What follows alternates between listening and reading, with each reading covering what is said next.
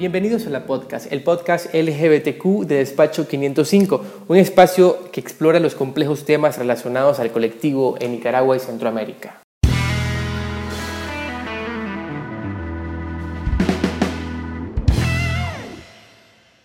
El régimen de Daniel Ortega y Rosario Murillo ha violado doblemente los derechos de la comunidad LGBTQ nicaragüense al perseguir a sus miembros que se oponen a la dictadura y que al igual que otros sectores de la sociedad exigen su salida del poder para dar paso a una transición a la democracia. La rebelión cívica de abril de 2018 permitió que sectores excluidos tomaran protagonismo en momentos claves del país. Cerca de una decena de mujeres transgénero y hombres gays se han convertido en líderes sociales que luchan por una nueva Nicaragua. Byron Estrada, Victorio Obando, Kicha Cristelia López, Lady Bulcaraza son algunos de los rostros más conocidos. A más de un año de la crisis, las violaciones a los derechos de la comunidad LGBTQ apuntan a que ocho personas miembros del colectivo fueron asesinadas por la represión policial y paramilitar del régimen orteguista en Managua y Carazo, según datos de la Mesa Nacional LGBTQ. También se registran 18 tipos de afectaciones a la comunidad que van desde violencia verbal, persecución, intentos de violación, ataques físicos y abusos sexuales, por mencionar algunos. Incluso la dictadura violó los derechos de cuatro mujeres trans a quienes mantuvo como presas políticas en celdas para hombres. Además, el constante asedio a líderes de la comunidad LGBTQ otros se han ido al exilio a Costa Rica, Estados Unidos, Panamá y España. El movimiento La Corriente ha informado que muchos colectivos han sido desestructurados y acusa al Frente Sandinista de Liberación Nacional, el partido de los Ortega Murillo, de mostrar conductas homofóbicas y un nivel de desprecio que se reflejó en el trato a las presas trans.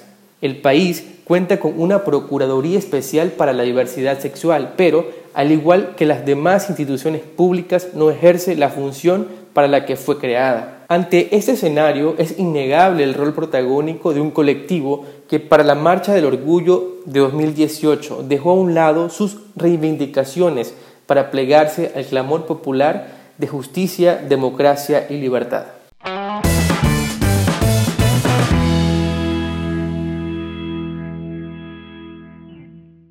Hola, ¿qué tal? Soy José Denis Cruz y les doy la bienvenida al primer episodio de este podcast de Despacho 505, dedicado a la comunidad LGBTQ.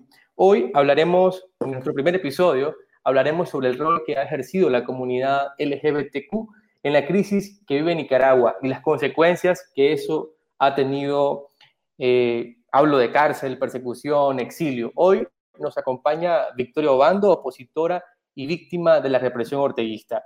Eh, antes que de darle la palabra a Victoria, pido disculpas a los oyentes porque también teníamos planeado que Lady Bulgaraz estuviera presente esta tarde. Sin embargo, por problemas técnicos no se pudo. Bienvenida, Victoria. Muchas gracias. Ok, Victoria, ¿cómo ha sido ser opositora y encima ser miembro de una comunidad a la que siempre se le están vulnerando los derechos humanos? Y principalmente en un país como Nicaragua.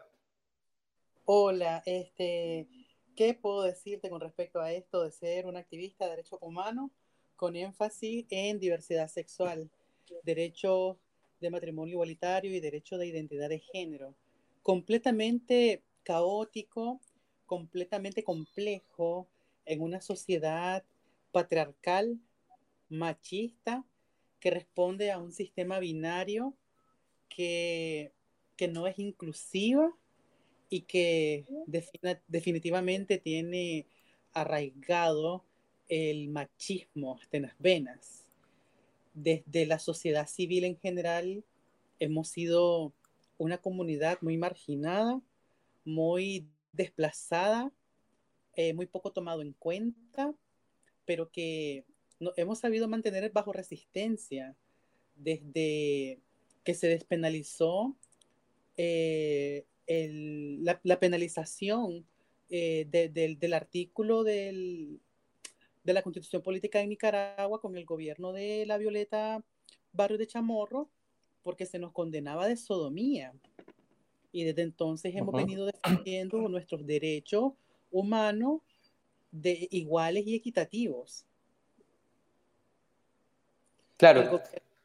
el gobierno de Nicaragua ha pretendido ser un gobierno de apertura a la diversidad. Y digo pretendido con resalto y todo. Hablas del gobierno de Ortega, supongo. Sí, hablo del gobierno de Ortega porque en sus inicios él pretendió como eh, darnos un caramelo envuelto, un caramelo que no te puedes comer porque nombró a una procuradora para asuntos especiales de diversidad sexual, la cual en lo absoluto ha podido abogar por los derechos de la diversidad sexual.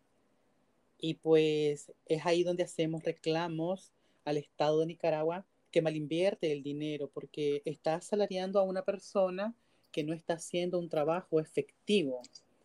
Por otro lado, nos pretenden engañar dándonos pequeñas alegrías con resoluciones ministeriales que no se cumplen absolutamente para nada.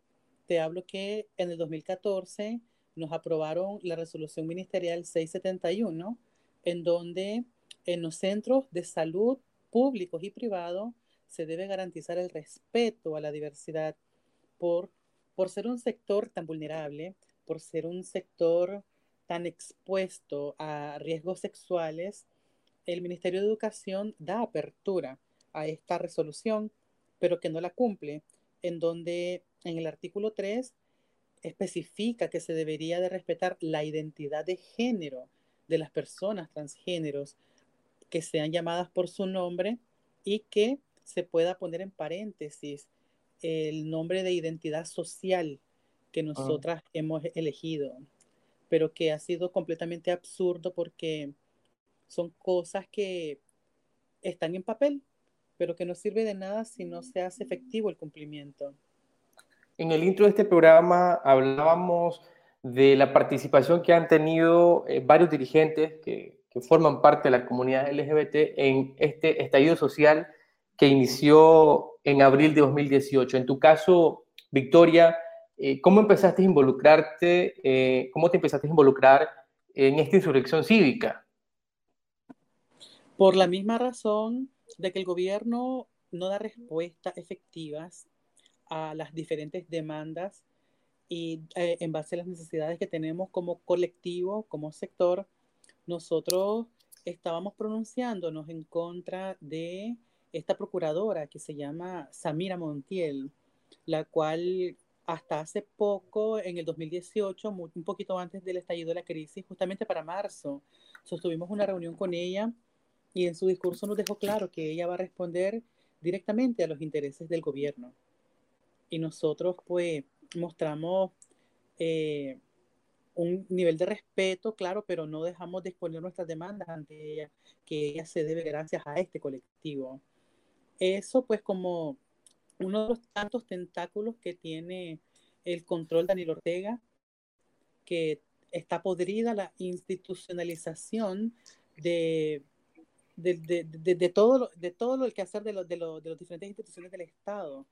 Entonces, si la Procuraduría de Derechos Humanos está dañada, significa que todo el sistema está completamente dañado y eso responde directamente a control, el control que se ejerce desde el Ejecutivo. Entonces comenzamos a pronunciar nosotros en contra del gobierno en todas las marchas que hemos sostenido desde los 28 de junio, que se celebra el Día Mundial del Orgullo Gay. Le hacemos saber a Daniel Ortega nuestro descontento con, con cómo él desconoce e invisibiliza la temática de diversidad sexual en Nicaragua. En el estudio, desde mi participación, eh, fue directamente desde la universidad, porque nosotros apostamos a que mediante la educación, mediante el cambio de la cultura educativa, con una educación inclusiva, vamos a poder ir logrando cambios sustanciales que nos permitan poder, eh, las diferentes generaciones puedan abordar la temática con respeto, con, con, lo que se refiere a la diversidad sexual. Desde la universidad, eh, activamente estuve muy involucrada en todos los quehaceres, desde el resguardo del recinto hasta las diferentes marchas, plantones y pronunciamientos que hacíamos los estudiantes y pues rápidamente fui identificada por agentes del gobierno quienes me mandaban mensajes de amenaza, hicieron memes míos porque estábamos muchos chavalos, muchos jóvenes activistas en las calles, en las universidades, nos tomábamos fotos, nos pronunciábamos y no nos pusimos máscaras porque no somos delincuentes. Entonces, hubieron memes que anduvieron ahí diciendo que yo soy de los del MRS, que yo soy de las feministas, que yo soy de la comunidad LGTB, que yo soy de los pro aborto, un montón de, de señalamientos pues absurdos que, que lastimosamente esta gente ocupa de ataque hacia nosotros. ¿Y para vos qué, qué, rol ha jugado la comunidad LGBT, eh, LGBTQ en esta crisis que vive el país? Digo vive porque continúa, no, no, no se le ve ninguna solución eh, por el momento. Un rol muy importante porque mira, nosotros demandamos lo mismo que demanda el resto del pueblo. Nosotros somos ciudadanos nicaragüenses también. Nosotros pagamos energía eléctrica, pagamos agua, pagamos impuestos a como lo pagan todos los ciudadanos. Entonces, exigimos iguales derechos. No que se nos hagan leyes especiales porque somos, somos iguales. Aquí nosotros promovemos equidad, pero que sí se reconozca la identidad, sí se reconozca el matrimonio para una cuestión de poder compartir el patrimonio que uno adquiere desde su país mediante el esfuerzo, mediante el sudor del trabajo de cada individuo, de cada humano. Entonces, hemos estado en, diferentes espacios eh, eh, haciendo diferentes tipos de lucha y nos hemos hecho eh, sentir, nos hemos hecho agentes políticos nos hemos venido formando en, una cuestión de defensa política por, por, por nuestros derechos. Yo creo que nunca antes eh, la comunidad, disculpa que te interrumpa, nunca antes la comunidad eh, LGBT, LGBTQ había tenido un rol político eh, de incidencia como el que tiene ahora. O sea, vos has sido vocera, has denunciado incluso los crímenes que ha cometido el régimen y también defendiendo los derechos de esta comunidad que, como te decía, eh, al inicio del, del, programa, se le violan constantemente los derechos. Creo que sí han habido personas que han estado defendiendo directamente desde el campo de la política, como Azalia Solís, como Dora María, como María Teresa Blandón, pero que el, contexto actual ha permitido que eh, mi participación tenga mayor visibilidad porque eh, a diferencia de las personas que ya te mencioné, ellos no habían estado presos y presas como, en cuestiones políticas, yo sí. Entonces eso permitió de que se le diera una especial atención, porque como mujer transgénero, estar en una celda de hombres con 140 hombres, machos, eh, eh, fue una cuestión traumática, fue una cuestión que si no he puesto en práctica eh, la resiliencia, eh, me, hubiera vuelto loca. Y que estos derechos de respeto a la identidad, hasta dentro de los penales, debería de ser garantizados por el gobierno, por todos los gobiernos, no solo por este gobierno ni por el que venga.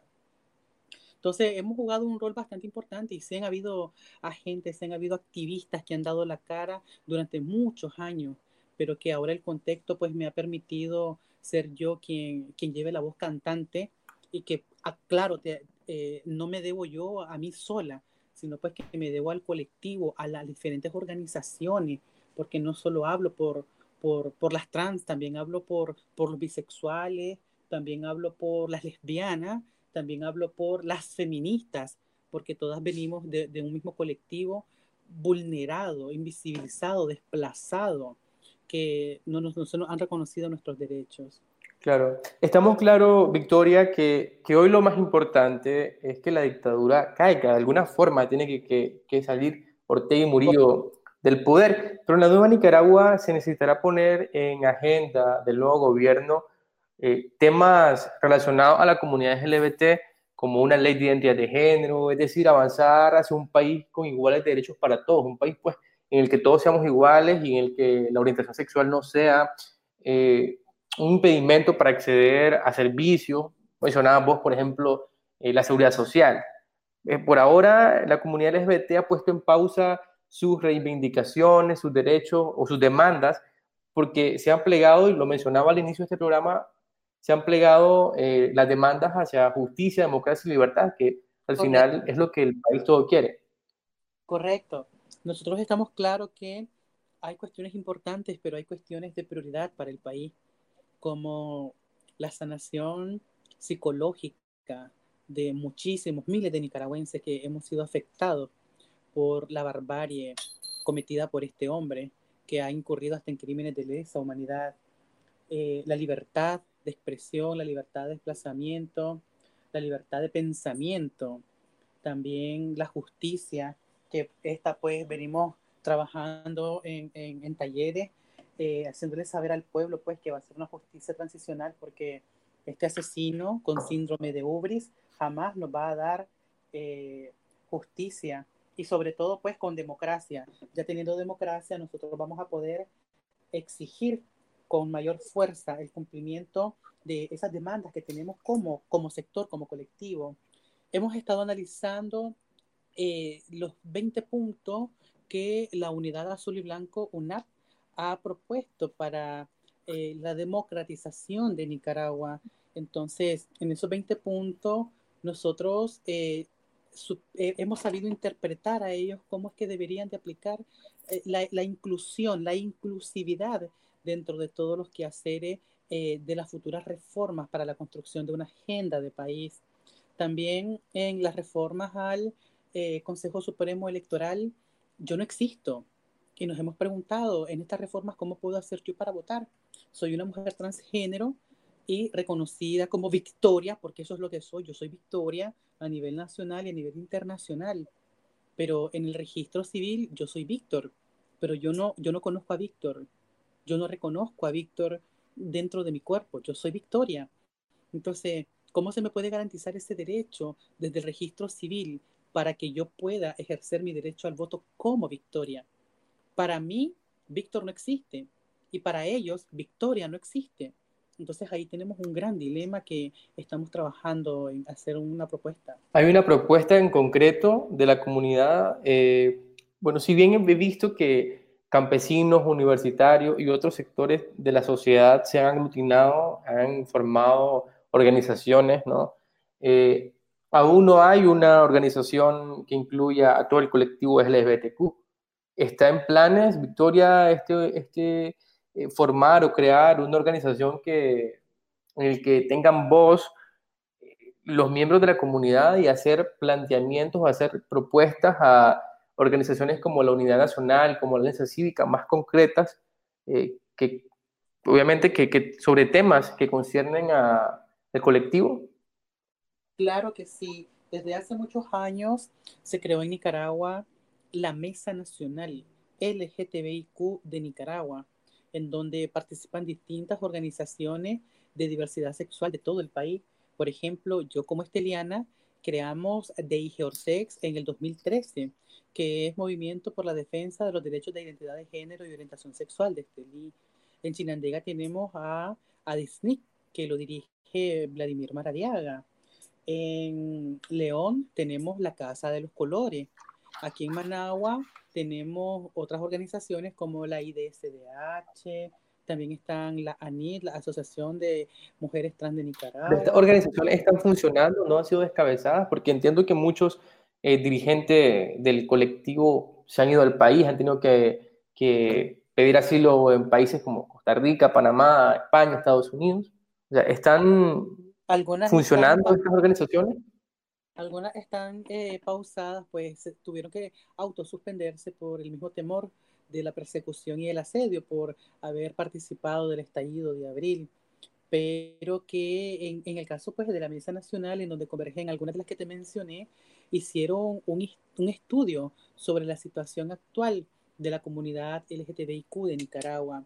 Es un estudio en donde recoge información de cuáles han sido los principales derechos que se le han violentado a los miembros de, este colectivo y que exigimos pues que se nos dé respuesta por ser un sector vulnerado, por ser un sector eh, que por años lo han marginado. Eh, se hizo en, en 34 de del país y pues el, el, el, informe recoge datos estadísticos exactos. Además que están trabajando con la cuestión de los migrantes y los exiliados a nivel de Centroamérica, de la misma comunidad, para ver cuáles son las necesidades que están teniendo ahorita y ver cómo dar algún tipo de respuesta. De hecho, en el intro de este episodio hablábamos, eh, retomábamos, retomábamos más bien datos de, de la mesa en el que precisan que aproximadamente ocho personas miembros de la comunidad LGBTQ fueron asesinadas por fuerzas policiales y paramilitares del régimen. Correcto. Y que o sea, son ocho personas y cuatro mujeres trans que sufrieron doble violaciones a sus derechos. Uno, pues obviamente a su identidad de género y dos, al mandarlas a cárceles para hombres, como fue tu caso. Correcto, yo estuve hace poco en Panamá hablando con una de mis compañeras que me, impactó, pues, que, que, ella me contó, pues, el sufrimiento al, abuso físico de su cuerpo, a la integridad de, su humanidad dentro de, de, del secuestro que vivió ella en un municipio de este país, pues, lamentablemente eh, se encuentra ella eh, lejos de Nicaragua, anda rodando de arriba para abajo y pues encontramos la manera en cómo conectarla con una psicóloga para que ella pueda eh, superar esto que vivió. En un país con, con, un Estado de Derecho, donde funciona un Estado de Derecho, probablemente la procuradora que se creó, la procuradora especial para la diversidad sexual, probablemente habría elevado una denuncia internacional o nacional sobre las violaciones a los derechos humanos que ustedes sufrieron. Pero no ocurre, o sea, es un cargo o, un, o una institución, organización del Estado que no tiene ni voz ni voto, ninguna incidencia. No, en lo, absoluto para nada.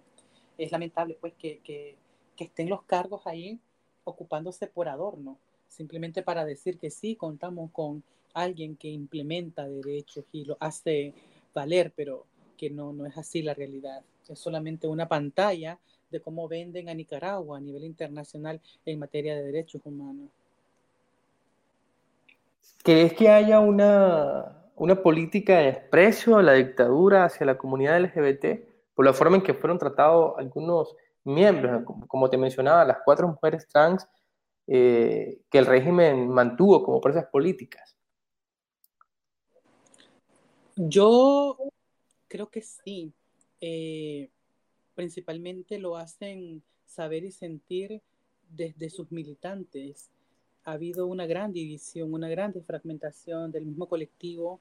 Antes estábamos unidos para eh, trabajar en erradicación de la discriminación, proponer eh, mecanismos eh, metodológicos para que se implemente el respeto a la diversidad, pues ahora somos pocos los colectivos que hemos quedado batallando contra la forma discriminada en que este régimen pues nos, desplaza, nos pretende invisibilizar. Cabe mencionar que hoy en, en la asamblea que tuvo la UNAP en su propuesta de reformas hablaban del Estado laico, que es algo que también nosotros hemos venido batallando porque los gobiernos siempre eh, se casan con las iglesias, se casan con las religiones por una cuestión de manipulación de masas mediante sus discursos y que pues eh, desgraciadamente la, cultura religiosa algunos se la toman muy a pecho y no dan apertura a las diversidades. Entonces venimos también demandando de que se, sea efectivo el Estado laico y que no solamente sea eh, en una ley pues que está abandonada, está pues completamente pisoteada. Claro. Eh, Victoria, vos viviste en carne propia la represión, eh, fuiste expresa política, cumpliste tus 28 años en una cárcel. Nuestra invitada que no pudo estar con nosotros, Lady Volgaraza, ha sufrido asedio constante, le han negado atención en centros de salud por ser opositor o crítica al gobierno, incluso fue deportada de Panamá por influencias del régimen. Aún así, eh, en tu caso, seguirás luchando, seguirás denunciando los vejámenes cometidos por esta dictadura, eh, seguirás elevando tus argumentos ante la comunidad internacional y obviamente también demandando una respuesta del Estado, no de este o de este gobierno, sino del que viene, esperamos que haya una nueva Nicaragua, ¿no? Donde se incluyan temas eh, de mucha importancia para la comunidad LGBT. Claro que sí. Nosotros hemos asumido un compromiso muy personal e individual de continuar la lucha desde Nicaragua. En mi caso, yo apostando desde el campo de la educación, desde una educación inclusiva, una educación participativa, una educación laica, una educación política, pero no partidaria, una educación para todos, para los afrodescendientes, para los misquitos, para toda la cultura multiétnica y pluricultural que tiene Nicaragua. Porque imagínate, los índices de discriminación, eh, si sos trans, sos discriminada. Pero si sos trans y sos negra, sos doble discriminada. Pero si sos trans y sos negra y sos pobre, sos triplemente discriminada. Y son cuestiones que responden a una cultura educativa que no se ha podido implementar en estas generaciones, pues, y estamos intentando aprovechar el bono demográfico que ya pronto acaba y apostamos a la educación. Nosotros vamos a continuar desde Nicaragua esta ardua lucha aprovechando eh, la ayuda que nos han ofrecido algunas instituciones para formar desde el campo de la política a líderes de la comunidad LGTBIQ y poder reclamar esos espacios que deberían de ser ocupados por los distintos representantes de todos los sectores exigiendo sus demandas desde su propia realidad, desde su propio contexto geográfico. Y en eso pues nos incluimos nosotros.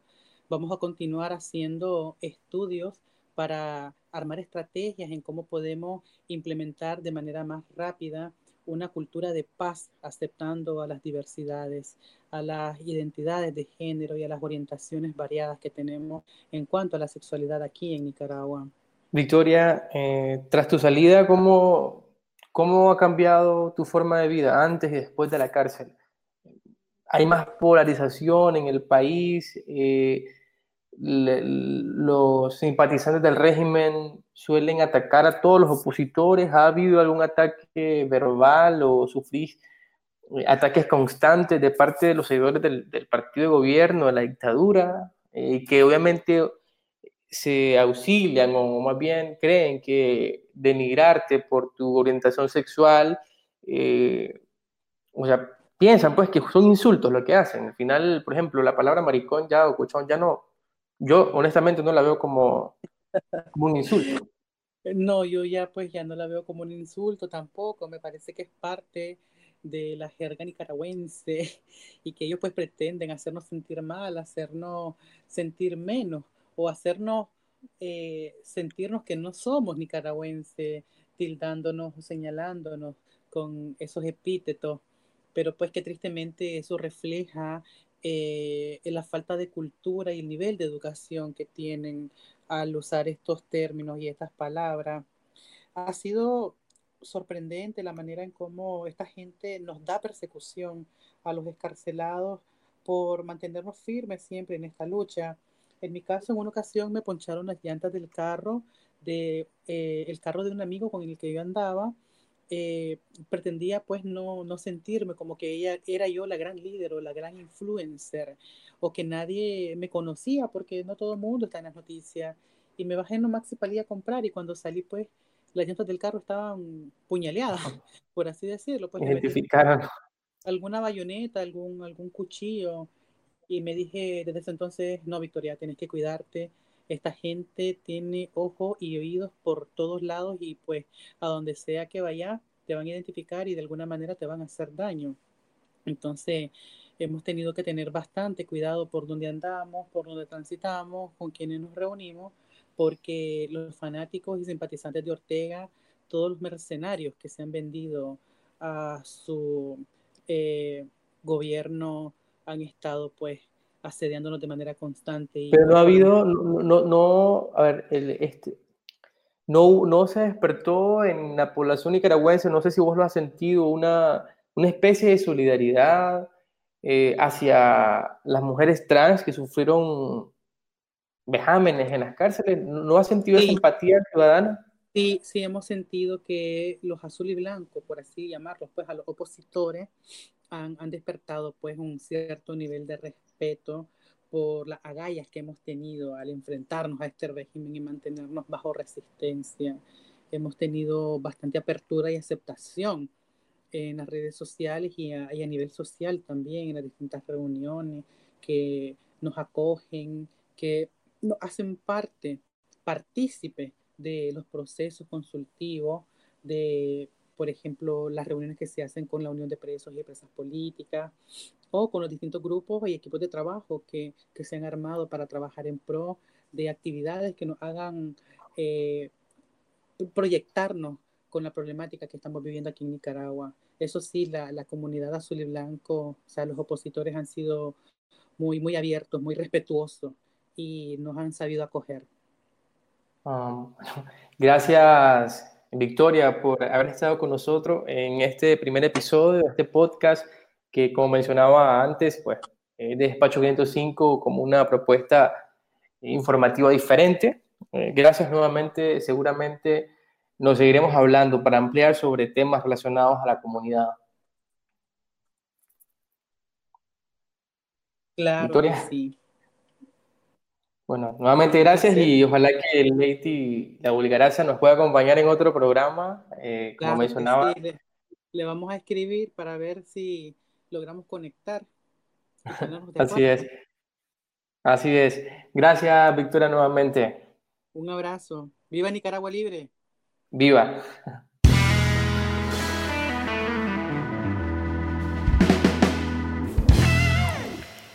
La podcast es una producción de Despacho 505. Soy José Denis Cruz, productor y realizador. Edith Pineda es la editora general.